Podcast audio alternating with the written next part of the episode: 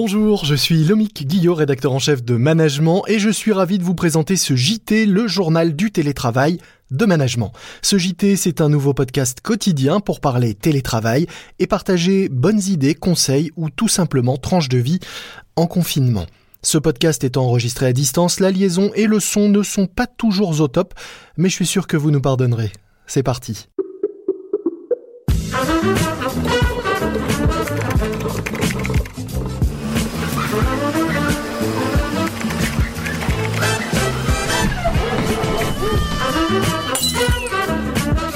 Le journal du télétravail.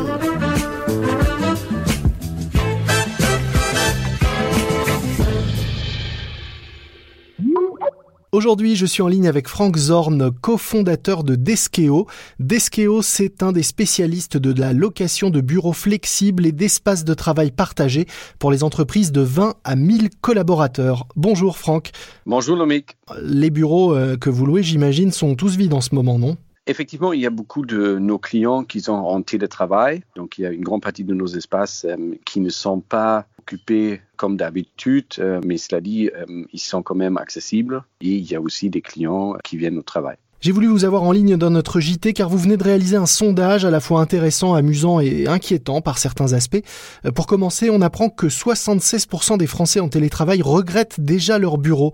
Comment vous expliquez cela? En fait, ce qu'on voit dans, l'étude, euh, c'est qu'il y a certains avantages euh, du télétravail quand on le fait de temps en temps. Ce qu'on voit aussi, euh, c'est que 89% des gens qui ont répondu disent qu'ils ne sont pas habitués à faire du télétravail. Donc, beaucoup, c'est nouveau et donc ils doivent s'habituer à travailler à distance et de la maison. Et à travers d'autres questions, on se rend compte aussi que, en fait, quand on fait du télétravail chaque jour en confinement, euh, on n'a pas les mêmes équipements qu'au bureau. Et donc, euh, si parfois ça peut être bien quand on travaille un après-midi ou une journée à la maison pour faire certaines tâches ou pour honorer un rendez-vous qu'on a dans notre vie privée, si on doit le faire chaque jour, on n'arrive pas à séparer la vie privée et la vie de travail. Aujourd'hui, pour les gens qui ont des enfants, euh, par exemple, ou la famille à la maison, le quotidien, en fait, devient encore plus compliqué parce qu'il faut gérer non seulement le travail, les enfants ou les animaux. Et donc, euh, en fait, euh, ça devient assez difficile de combiner et de gérer les deux aspects. Et donc, on regrette un peu notre bureau où on peut aller focaliser sur ce qu'on doit faire au travail et après, on retourne à la maison où on fait ce qu'on fait dans notre vie privée. On va au cinéma, au restaurant, etc. Autre chose qui, ajoute à, cela et à ce manque, c'est qu'on apprend aussi dans ce sondage que euh, beaucoup sont assez mal organisés ou mal équipés, notamment en ce qui concerne l'espace où ils euh, télétravaillent. Oui, mais c'est justement ça, ce dont je parlais. Donc, ce qu'il arrive, c'est que, en fait, on navigue entre notre salon, la chambre, et donc pour beaucoup, c'est quand même euh, des appartements qui sont un peu contraintes en termes de surface. Ici, on doit le partager avec le conjoint ou avec les enfants, avec la famille. Euh, finalement, on n'a pas forcément l'espace où on peut se concentrer. Et euh, ce qu'il arrive donc dans la journée, une journée de travail, il y a des moments où on doit être seul, on doit se concentrer sur un certain aspect. Et donc ça, c'est difficile à réaliser. Il y a d'autres moments où on est peut-être en conférence visio on a besoin de parler ou d'écouter et derrière on entend euh, les enfants ou les animaux crier. Et donc tous ces moments sont un peu difficiles à gérer. Et finalement ça nous met dans une situation où on n'est pas très productif pour le travail. Et de l'autre côté la famille qu'on voit d'habitude un peu moins on voit beaucoup maintenant, mais on n'a pas forcément non plus le temps euh, de bien s'occuper. C'est sûr. Alors malgré tout, autre euh, enseignement intéressant de, ce sondage, vous êtes penché sur ce que font les travailleurs qui, euh, bah, du fait de l'absence de temps de transport pour aller bah, se rendre jusqu'à leur, leur, bureau, ont plus de temps pour eux. on apprend ainsi que 54% en profitent pour cuisiner, ce qui ne faisait pas forcément le, le reste du temps, et 52% pour dormir plus. C'est ça quand on prend les statistiques, euh, et notamment par exemple en région parisienne, par jour, en moyenne, un travailleur prend une heure et demie pour se rendre au bureau et retourner du bureau. Et donc, euh, cette une heure et demie, en moyenne, on l'économise aujourd'hui parce qu'on ne va pas se déplacer pour aller au travail. Mhm. Et donc, il y a beaucoup de gens. Et là, ce qui est intéressant aussi, c'est surtout euh, des hommes donc qui consacrent ce temps qui a gagné au sommeil, ou là, il y en a pas mal, euh, dans 44% qui disent qu'ils jouent avec les enfants, ils font du sport davantage. Chez les femmes, c'est un peu différent. Il y a beaucoup de temps consacré à la cuisine. Donc, on prépare à la maison les repas pour la journée. On s'occupe euh, aussi du ménage, bien sûr des enfants. Et donc, euh, ce temps-là qu'on économise, on le dépense finalement un peu différemment et on gagne un peu pour nous et aussi pour, euh, pour le reste de la famille dans ce temps de confinement. Alors un chiffre un peu moins euh, amusant, euh, c'est la solitude qu'on sent aussi euh, chez certains salariés. 74% des sondés disent qu'ils ne font finalement pas grand-chose pour conserver un lien social avec leurs collègues. On a l'impression que bah, certains sont un peu démunis face euh, aux outils technologiques euh, qui sont à leur disposition. Tous, vous le disiez, hein, ne sont pas des télétravailleurs habitués. Beaucoup sont des télétravailleurs occasionnels ou qui découvrent pour la première fois le, le télétravail et ne maîtrisent pas forcément tous les outils qui permettent d'organiser des visioconférences, des appels à plusieurs, etc. Et beaucoup se sentent, euh, on a l'impression, démunis, voire seuls en ce moment. Exactement. Donc, il faut en fait apprendre à rester à la maison. Et euh, quand on le fait, première journée, deuxième journée, ça passe encore assez bien. Mais au bout d'une semaine, euh, là maintenant, ça fait bientôt deux semaines qu'on est confiné.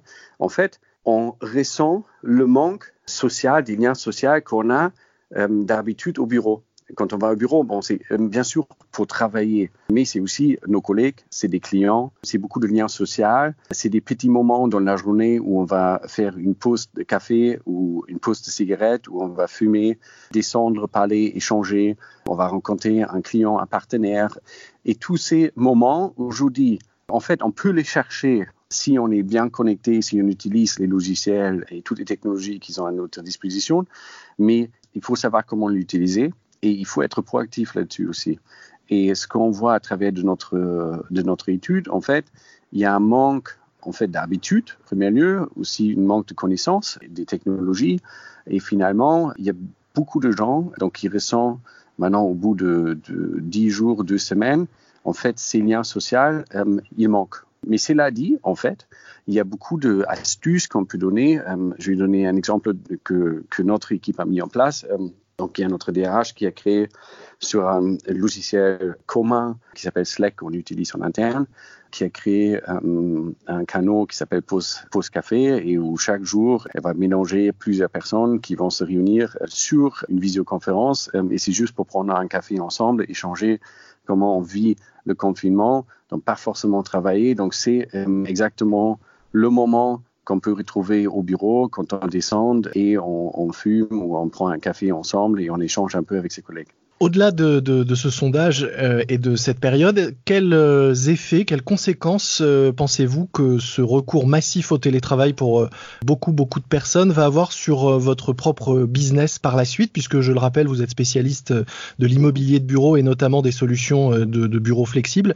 Comment vous voyez bah, les, les, conséquences de ce qu'on a tous vécu et de ce qu'on va vivre sur notre rapport au bureau par la suite? Dans un premier lieu, vous l'avez dit, il y a déjà au bout de 10 jours 76% des gens qui regrettent leur bureau. Donc euh, ça, c'est un chiffre qui nous montre que voilà, il y a un sens à ce qu'on fait. Et euh, je pense qu'il y a quand même euh, des changements qui vont s'établir et qui vont se manifester aussi dans, la durée. Donc justement, on a dit qu'une grande partie des gens euh, qui ont aujourd'hui en télétravail le font pour la première fois. Mais au fur et à mesure euh, du confinement, je pense qu'ils vont apprendre à utiliser les technologies, ils vont apprendre à organiser leur travail à la maison, à distance, et donc ils vont davantage en bénéficier ou l'utiliser dans l'avenir. Maintenant, ce qu'on voit aussi à travers cette étude, et, et, chacun le vit un peu pour soi-même, en fait, on n'a pas envie de travailler tout le temps seul à distance à la maison. On a envie de retrouver ses collègues, on a envie de retrouver des lieux, des bureaux où on peut être productif, et je pense dans l'avenir, on va davantage demander que nos bureaux soient des lieux où on peut être productif. Quand on y va, on peut travailler euh, de manière très efficace pour accomplir et réussir ce qu'on doit faire au travail.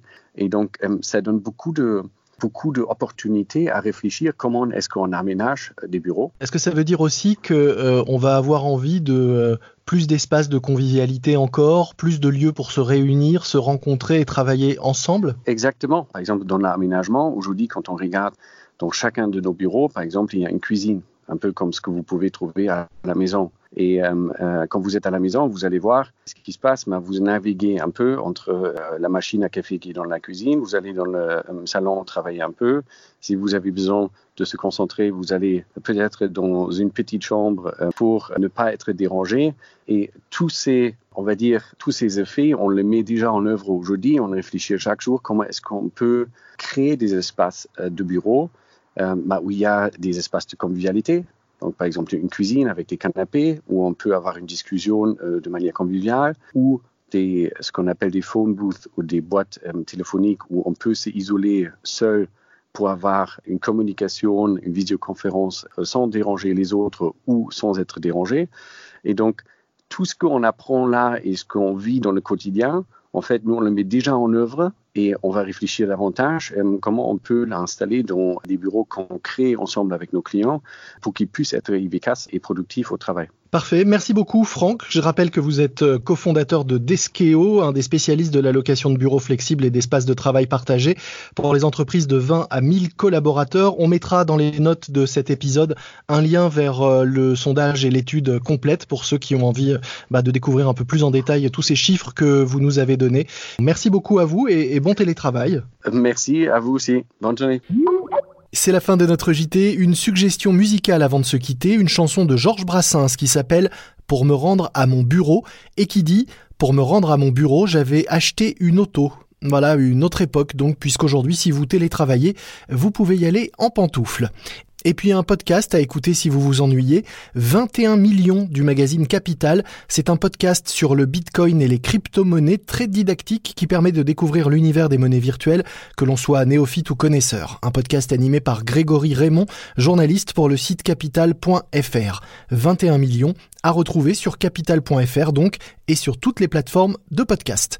N'oubliez pas de vous abonner à notre JT pour ne manquer aucun numéro et notez-nous en nous donnant 5 étoiles s'il vous plaît si vous aimez ce rendez-vous. Moi je vous dis à demain, soyez prudents, respectez les consignes et les gestes barrières, restez chez vous, portez-vous bien et bon télétravail à tous.